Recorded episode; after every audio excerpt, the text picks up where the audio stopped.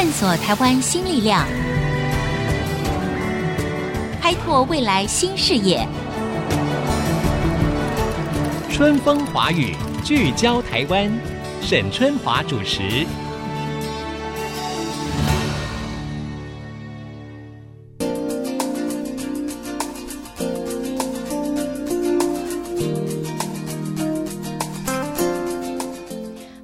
各位听众，大家好，欢迎收听《春风华语》，聚焦台湾。谈到了人工智慧啊，我们知道这个所谓的 AI 时代的来临呢，正在改变全球产业的发展，那么也将会对各国的竞争力呢重新洗牌。你知道我国的 AI 科技目前到底是在哪一个阶段吗？那未来又有什么样的发展跟愿景，可以将台湾的国际竞争力再向上提升呢？我们今天非常高兴邀请到了我们国家队的 AI 推手哦，那就是我们的科技部部长陈良基部长来到我们的节目当中，部长您。您好，主持人好，各位听众大家好。好，这个部长到我们的这个现场啊，我们大家就可以预测了，今天的节目内容呢，一定就是科技最前线，而且是我们台湾的科技最前线哈。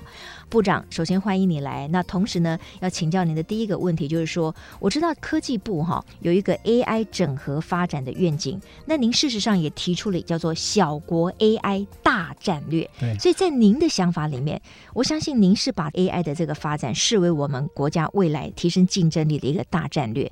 您可不可以一开始说明一下，为什么你这么注重这个 AI？那投资 AI 对于台湾的一个重大意义到底是什么？是，我想 AI 现在大家对这个名词已经慢慢不陌生了。对，两年前我那时候提的时候，很多人还不是很清楚。不知道说 AI 是什么哈。那 AI 你可以把它想成说，就是电脑变得很聪明，嗯、我们手机变得很聪明。嗯嗯嗯。那因为我们这些可以用的工具都变得很聪明以后，我们就处在一个比较智慧化的环境里头。是是。所以现在大家都在讲说，人工智慧已经到了。那人工智慧你可以把它想成是我们身边可以用的很多工具。嗯哼。它那个工具有一些是有形的，有一些可能是像软体的无形的存在。嗯、那对科技来讲，它其实就是一个机器本身会学习，就电脑自己会学习，它会找资料，然后会把资料做整理，会分析以后给主人建议说你要怎么做比较适合。嗯、所以以后我们的生活都要被 AI 带着走了，它会不会太聪明了？有些人会这样子。也可以讲成说，就是让我们。有比较智慧的一些仆人可以使用，对对，因为它随着比如说像现在的手机，大概已经有一些手机非常聪明，对，啊，它会甚至会知道说你有没有在走动，嗯嗯，你坐太久，它还会叫你啊之类的，很多的功能。那其实它是用一些计算累积这些数据以后，找出一个规则性出来，对，那利用这个规则来服务我们人类嘛，对，所以讲起来它是一个智慧化的工具啊，嗯，那这个就有点类似说。以前的人不会用火，对，那用火的人就比较厉害嘛。嗯，所以对台湾来讲，这个是一个新的工具，是科技类的工具。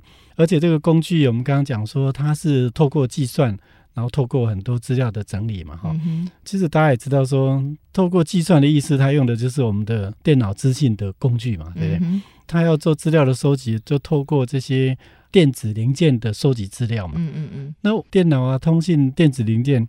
这不就是台湾的强项吗？对，所以其实就台湾已经坐在未来世界科技的这个金山银山上面。嗯嗯嗯。那我们怎么让大家知道说，我要善用我们现在所变的这些能力？掌握新工具的来源的时候，那每一个人都会，哎，什么叫人工智慧？嗯，我想这个是科技当时在推的时候，我们即使让国人比较早点了解的原因是这样。我觉得一开始部长讲到一个很大的重点，就是说呢，我们常常在访问当中呢，哎，我们偶尔会听到民众对于哇，发展这个什么 AI（Artificial Intelligence） 就是人工智慧，当一个电脑它自己还会思考，还帮你做决定，它建议给你的时候，很多人就开始担心，就是说它会不会主宰了人类的生活，但是刚才部长有个非常好的比喻哈，就是说就好像火一样，火当然呢，你用的不好，它可能会烧毁你所有的这个财产，对，对不对？可是问题是火对我们太重要了，你可以掌控它的话，它可以为你所服务，它帮你做到很多事情。对，对是没有错，就是科技它是一个工具，可以为善也可以为恶嘛。对，那我们当然希望说我们越好好去掌握它，提升我们的能力，而不是说害怕它，或者让别人用了，那对我们不利，这样也是不好。OK，好，所以这个个观念的建制呢，非常的重要哈。我们要好好的发展聪明的工具为我们所用。那部长，我们知道最近呢有一个重要的新闻哈，就是说科技部联合了像华硕啦、广达、台湾大哥大这些企业，发表了一个台湾计算云，而且呢刷新世界排名新纪录的，哦这是我们台湾的一个 AI 超级电脑。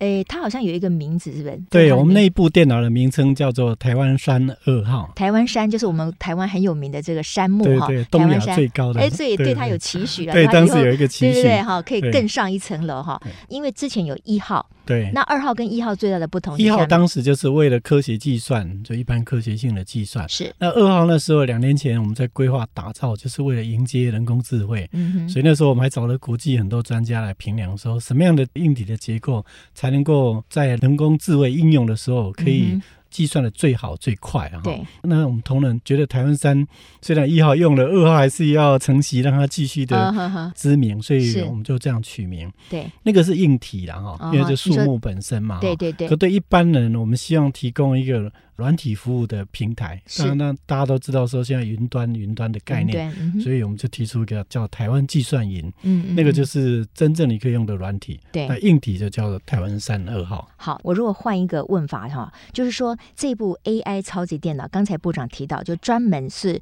因应这个 AI 人工智慧的，对，对不对？好，它在六月份的时候，好像就会先开放给学术界做研究使用，但是它最终目的当然是要帮助我们的各个产业界去升级嘛。所以这这部分的运用，要不要请部长跟我们说明一下？是的，当然也有很多人一直在问说，啊、那这个到底有多厉害？那我说很简单，对国人来讲，就相当于科技部是为大家打造一个未来人工智慧要用的金头脑了。因为你我们讲智慧，通常人才有智慧啊。那说人有没有智慧，就是哎，你很聪明，你学东西学得很快，是你学得越快，你的能力越多，你就越越能力越强。对。那对电脑其实也是类似，如果电脑它运算很慢的话，嗯，那大家在用手机看电影就知道，人家播了半天，你还在那边一直卡卡的，那这样你的能力就是比较弱，所以速度要快，对，速度要快，那计算能力就要够快。嗯、可是还有一个问题就是说，人工智慧不是只有计算而已啊，它还要找资料，嗯，所以它变成说，它在整个拿资料、算资料、想资料的速度都要快，嗯嗯，所以这个就是它比较特殊的地方。是，那因为这样，我们当时就就说那。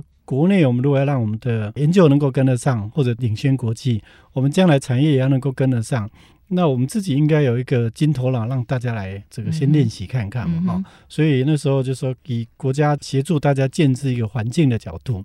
那我们应该赶快的建一个这样的金头脑。嗯哼。那学界会先用，因为学界本来就是各种尝试嘛，哈，他把它弄坏也没关系，所以我们就让学界先来试。对。那学界试的差不多，所有这些问题，学界一起来帮忙解决以后，嗯、那业界因为是希望马上就要在产品可以用，那业界就是比较晚一点会让它进来。嗯哼。那原则上这一部电脑。它的一秒钟哦，可以算一千兆次啊！哎呦喂呀，一千兆！天哪，这我根本无法想象这个数字。所以它非常快就，对，非常快。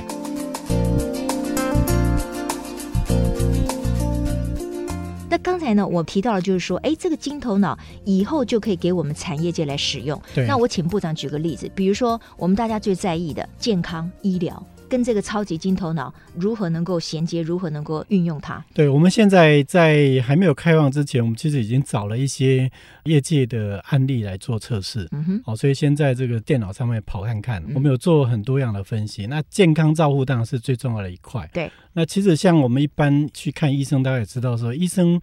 在看诊的时候比较麻烦，就是像他如果要看一些电脑断层的片子，片子啊，有时候光我们一个，比如说脑部的断层，就一个人一照就几百张，是，那医师要从这几百张这样看，就对他来讲都是一个负担。对，另外有时候你看个一二十分钟，有时候你眼睛会疲劳，没错，所以就是看一个病人对他是很大的。这个苦恼、嗯、是。那我们刚刚讲到说，如果类似这样判读的工作，可以有一些工具，对，来协助医师来做的话，你就可以快很多。嗯，所以那时候我们就找了三家医院，嗯哼，我们找台大医院、台大、北荣、台北荣总、台北荣总，然后台北医学院，是这三个医院来一起来帮我们去看看说，怎么用人工智慧来协助。对，三家医院就分头给他不同的功能。嗯，哦，比如说台大是做心哦，心脏的部分，heart，、uh huh、心脏因为心脏衰竭或心脏的疾病啊，这种心肌梗塞啊，类似这样也是很多的样态嘛。对，那心脏它的麻烦就是心脏其实是一个立体的，嗯，所以当你要去扫描看你心脏上的问题的时候，光一个人扫了可能就很多面的这个影像，对，很多的切面啊。对，那不同切面它在空间位置是不一样。那电脑可以帮我们做对位啊，嗯、哼。对位再做分析，所以可能一个医师本来看这个要花个十分钟，对，那我们用人工智慧找这个医师一起来用人工智慧的这些演算的方式，再交由电脑做模拟以后，嗯、大概只要一两秒钟就可以帮我们做这种判读。哇，这速度真的快得不得了。了。对，所以这个部分台大医院做心脏，像北医的话，台北医学院是做脑瘤，脑瘤也是类似，就脑里面你有肿瘤相关的这个判读。那北龙是做肺癌的部分，嗯、所以脑心肺这几个比较重要的。嗯、那肺癌部分也是一样，肺癌有时候那个扫描都是一个人就要好几百张片子，所以我们在这个过程总共建了几百万张的这个影片的资料，嗯、所以让电脑去读嘛，啊读进来做分析。像北荣、北医现在都已经开人工智慧的门诊了，哇 Wow！就是用这个工具协助医师在做这些诊断的时候，那他不会累嘛？他可以一直学、一直看，在告诉医师这些关键的地方的时候，医师在做检验，这样就会快很多。哎，等一下，部长，你刚才说人工智慧的门诊是一个电脑在看我吗？还是旁边、啊、是医师啊？你要问清楚，我面对的是一个机器还是一个人？当然是，所以医生还在旁边。OK，这个还是工具，嗯嗯、哦，只是说。医师会因为有这个工具，他在做各种诊断的时候，更厉害的助手一样。那看这个门诊要更贵吗？听他们几个院长在讲是没有啦，哦，现在还没有哈 哈哈。不过，我觉得刚才部长举那个例子，我们相信所有的听众民众就很有感。比如说，我去做了一个身体检查，那我可能在某一年我造了脑部的这个断层，对不对？对。然后呢，现在我可能哪边不舒服了，我再去看，那他可能要从我过去的这些片子里面去找出说有没有什么可能的疑问。如果他就是一张一张去看，那太旷日费时。他一天能够看几个病人呢？对不对？可是那电脑可以怎么样？帮他在可能几百张的。切面图里面找到那个有疑问的那一张吗？是这个意思吗？而且他可以越学，就是累积的那个能力越来越强，所以他现在判读力。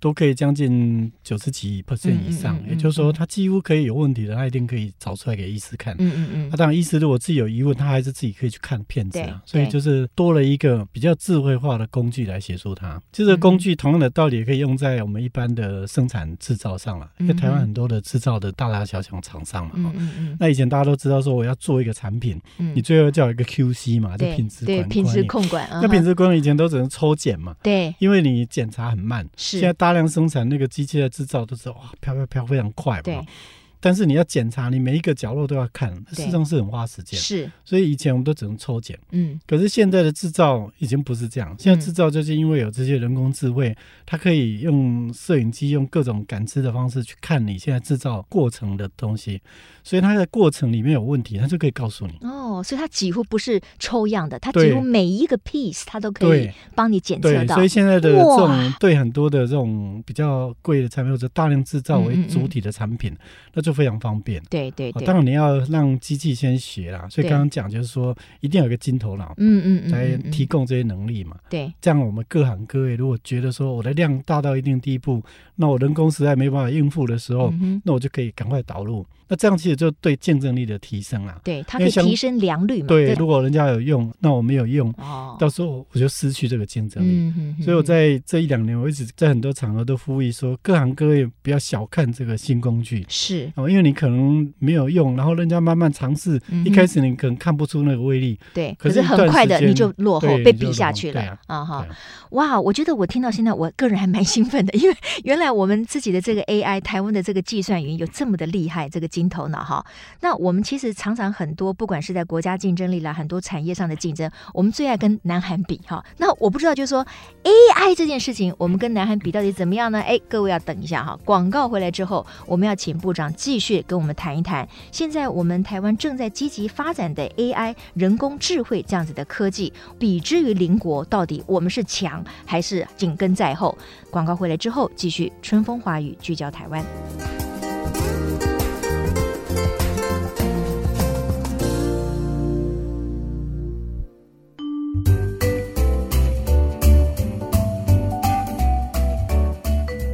位听众，欢迎回到春风华语，聚焦台湾。我们在现场访问科技部长陈良基陈部长，要把我们带到台湾科技的最前线。那我们今天聚焦的呢，就是台湾的 AI，也就是人工智慧，我们到底到哪一个地步了？刚才在前段的节目当中呢，我们知道了，现在台湾呢有了台湾山二号这部超级电脑，这是一个金头脑哈，到底它有多厉害？那我刚才就想，我们如果跟南韩比较一下，因为我们打篮球啊，各方面啊，我们。什么什么四小龙，我们通通要跟南韩比。那部长，我们的人工智慧这个科技的这个技术哈，我们如果跟南韩比，我们是赢还是输？我应该这样讲了哈，我也不太好意思讲这个国家。但是我说我们在做人工智慧的时候，我们所谓华山论剑，当然找最厉害、最顶尖来一起做对打嘛，切磋。嗯，那我们在建制我们这个人工智慧研究团队的时候，现在切磋的对象就是美国、加拿大。英国、法国、德国哦，所以其他国家根本就，所以我们应该是比南韩要强就对了。因为刚才部长提到那些国家，那可都是数一数二的这个科技大国嘛。那我们都跟他们切磋了，那其他的没有在这个排行榜上面的，应该就是我们比他强。就事实上，台湾在主要人工智能还是计算这些数据所得来的能力嘛，哈。对，在计算啊这些相关的研究应用，台湾其实真的还蛮强的。哦，OK，那我们听得非常的高兴哈，也非常的振。份哈，不过当然呢，事实上，在一个进展这么快速的一个所谓科技时代里面，可能过去有一些法规呢，它已经跟不上这个脚步了。那我不知道，就是说，在我们台湾发展成为一个所谓 AI 的大国的时候，法规您认为在哪些部分可能要积极的去研究？对，这个当然就是一个大问题，就是说人类没有火的时候，你不会考虑这些火造成的问题嘛？哈，所以如果一个科技的新工具，往往就是会改变社会的现状。嗯，那所以对社会现有的的道德伦理法律，我想这是我们非常在意的地方。嗯哼，所以我们一开始在推的时候，也找了国内相关学者专家，大家一起来做研商。我们也去观察说国际到底怎么去考量。目前就发现说，以欧洲几个国家，包括刚刚讲的英国、法国、德国，我都去跑了一圈嘛。是。那他们在这个人工智慧的发展上面，跟我们的想法很接近，就是技术跟社会改变所需要的应变，两个是同步在进行。嗯哼。那欧洲最近也刚提出一个叫人工智慧的伦理道德守则啦。哦。那有一些国家用白皮书，所以我们现在也是找国内这方面的专家，嗯，要来研拟说，我们是直接 follow 这样的概念，还是说我们也可以自己在对我们国人有一个比较明确的宣示？嗯嗯。所以这部分本来学者专家大家就有在注意了。嗯哼。那这个因为这工具真的会改变人类非常非常之大，是，尤其是说如果是产业界的朋友刚才讲到。它会把你整个制造生产产业的这种价值完全移转。对，像最近金融科技也进来嘛，哈像金管会现在也很积极，就是要扶持这个金融科技。嗯、它意义也是类似，就将来我们在做这个金融管理上面，嗯、你要有一个更智慧的助理来协助你才行。嗯嗯嗯。那所以很多原来的行业的处理的形态会被这个新工具所取代。对。对，那我们站在科技的领导的角度，先看到这些问题，所以我们才会说，我们会技术同步的精进，让我们一直跟这些国际世界上的大国可以平起。对，而且我都觉得说。人工智慧，台湾可以讲说是全世界最有把握的一个领域了哈，嗯哼，因为它的所有这些资料会跟你所处在的区域的环境会有关系，是，所以它基本上是一个软体跟硬体要合起来的产品，嗯，它不像说网际网络，它就是一个软体，软体台湾真的是比较不容易切进去，因为我们市场比较小，对，那台湾强的是把东西做出来，对对，可在人工智慧的应用里面，几乎都要有东西。才能够处理这些临近的资料，嗯比如说这个房间，我要很智慧的控制，是，那你没有人知道这个房间温度、它的湿度、它的这这个根本不可能。对，那它不像网络说一个方法就全世界通用，嗯它虽然叫一个工具，可是随着不同的环境需要做调整，对，调整的能力就来自于它的硬体，所以它是一个软硬体整合的。那这个台湾就是很强啊，对，对台湾有利，对对，是我们很强。那比如说 AI 的运用哈，我们用了医疗做例子嘛，那您。在这个金融科技里面，其实人工智慧呢，也可以让它整个的服务大不相同。可不可以请部长再举一些例子？就是说，那人工智慧要如何影响到金融科技？对，它对很多生活的应用跟习惯一定会有改变啊！哈，是。那以金融的例子来讲，就是说，我们一般人当然除了存提款，可能其他的金融事情不太多。但是如果对很多产业朋友，他要做一个金融交易的时候，有时候有很多法规的问题。嗯嗯。那法规问题不见得每一个人都是专家，通常我们就是哦去跟柜员问，或者跟你对应的金融人员。是。其实人就是人，他有时候还是忘记说哪些新规定。对对对。但是如果这个对口，它变成是一个智慧的机器人在协助的时候，嗯、现在有很多聊天机器人形态，它可以把所有你这个问题相关的金融的法规全部告诉你。嗯、对，完全那个服务的品质是不一样。嗯，尤其是这种服务型的，那这时候有一个比较完整的、聪明的、智慧的这种人工智慧的协助，就对很多人会感受到说：“哎，我那我这时候可以得到更好。”更完整的服务，对。那我在判定说我要不要做这些金融处理的时候，我得到的建议可能比说只是信赖一个柜员来的更重要、更周全。对，所以它尤其大量数据的这种整理的分析，这一定就是人工智慧的强项之一啊。对对、哦。那这个人工智慧。也可以再解释一下，就是有时候我们在看戏都会讲戏台前跟戏台后嘛。对。戏台前就是提供你给看，跟戏台后有很多工作要做。对对对。对，所以我们刚刚会讲说要有一个人工智慧的金头，然后其实比较像是后台帮我们做这个运算。哦。因为演出，比如说他出来就有一个走步的这个形式，嗯，这个走步形式他一定在背后后台就要练很久。对。那这个练习的工作是免不了。嗯。所以人工智慧它要提供这些能力的时候，它后台就要很多练习。是。那这个也是那时候我在讲说，对台湾我们要准备好说，假定人工智慧未来真的在各行各业全世界都那么蓬勃发展，来取代现有很多的服务的功能。嗯哼。那我当时在预估，我说应该在二零二二年左右，几乎很多行业里没有人工智慧，你的竞争力一定是落后的。嗯哼。那所以依这样来抓，我们现在其实还有一些时间来准备。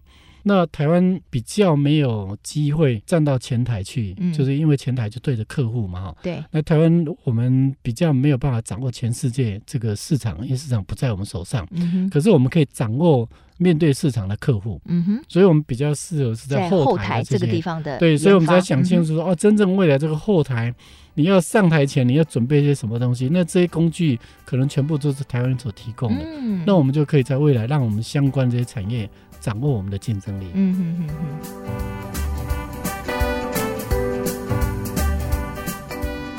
另外还有一块就是说，当人工智慧在各行各业应用的时候，那它的很多的计算或者收集资料能力会跟着这个使用者到处跑。是。那那个能力现在有一个术语叫做边缘运算啊，嗯，就是东西不是都送到金头脑主机来算，嗯，有一些会把它送到使用者身边去做运算。对，它为什么能够在使用者旁边做运算？就是因为它的功能会随着人手带的晶片跑到你身上去。哦，就像我们手机，手机会那么强，这里面有一个晶片。对。如果把手机我们的功能当成是前台的功能的话，嗯、那手机里面我们手上长的里面的很多在看不到的运算，那就是后台，那就是后台。嗯、那里面后台最强的就是里面有很多的晶片，是那个晶片就是我们台湾的半导体做的东西。对。OK，不过在这个科技高度发展的过程当中，很多人其实心里面哈，除了就是工作可能会被取代，可是我觉得那个就是一个趋势。与其你去担忧，你应该去看，你可以去产生什么样新的工作的内涵哈。那另外有一个就是说，大家会担心的是个人隐私的问题，就是说你只要使用这个高科技，你只要使用人工智慧，或者 even 你现在使用这个手机里面各种的这个 App APP，你不由自主的，你可能就是你个人的消费行为，你的年纪啊，你常常上哪？一些社群网站等等的，全部会变成是被分析的 big data 的一部分。那这个我们需要担心吗？我是觉得现在还是要担心啊，嗯、因为现在刚开始进入数位革命的时代。是。那数位革命一开始总是比较混乱嘛，哈、嗯嗯，也就是说有一些提供者他会遵守数位资料隐私的法则，嗯，有一些可能只为了赶快赚钱，他可能没有考虑那么多。对。那所以使用者在现阶段当然还是要比较多的判定了。是。像台湾，我们是一向比较遵守法规嘛，我们现在的隐私权定的最严格是欧洲的法规了。嗯嗯嗯。那欧洲法规，台湾是跟欧洲是有共同的联盟，嗯，所以我们整个是依照那个法规在执行，嗯。所以所有台湾的产业以及我们提供的厂商，大概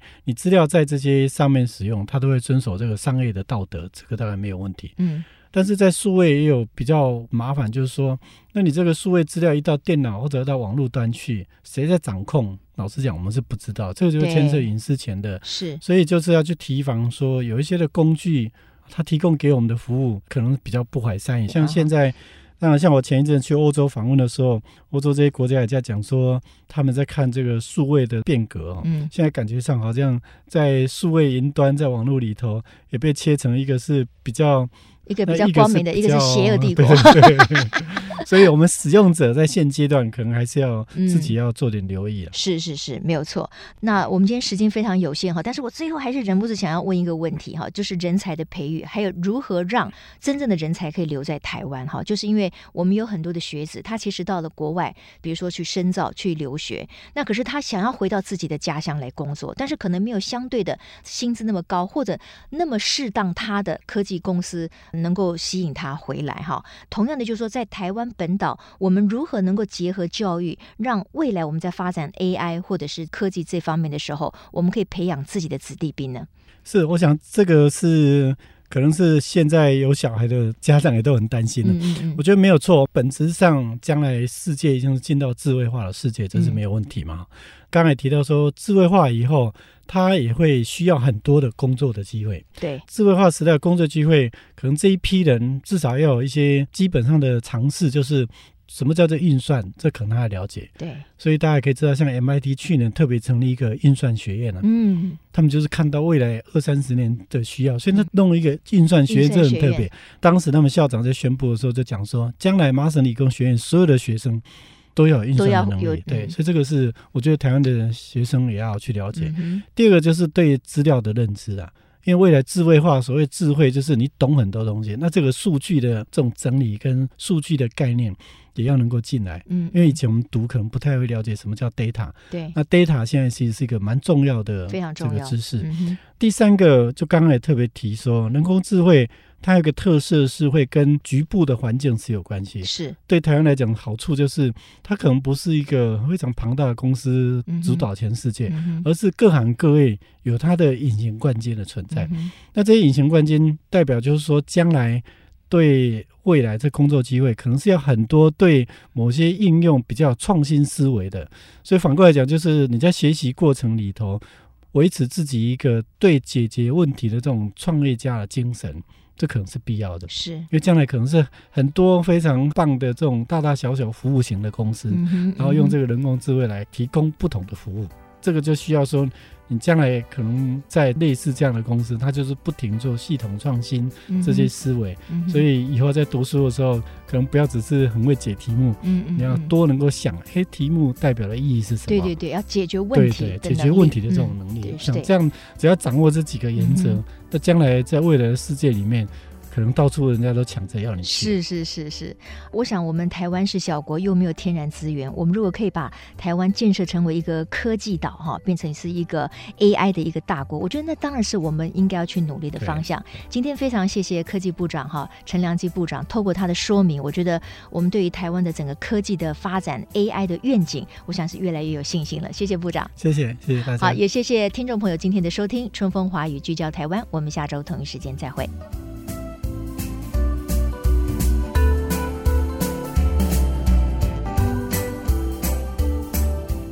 本节目由世界先进机体电路赞助播出，探索真相，开拓未来。世界先进机体电路与您一起聚焦台湾。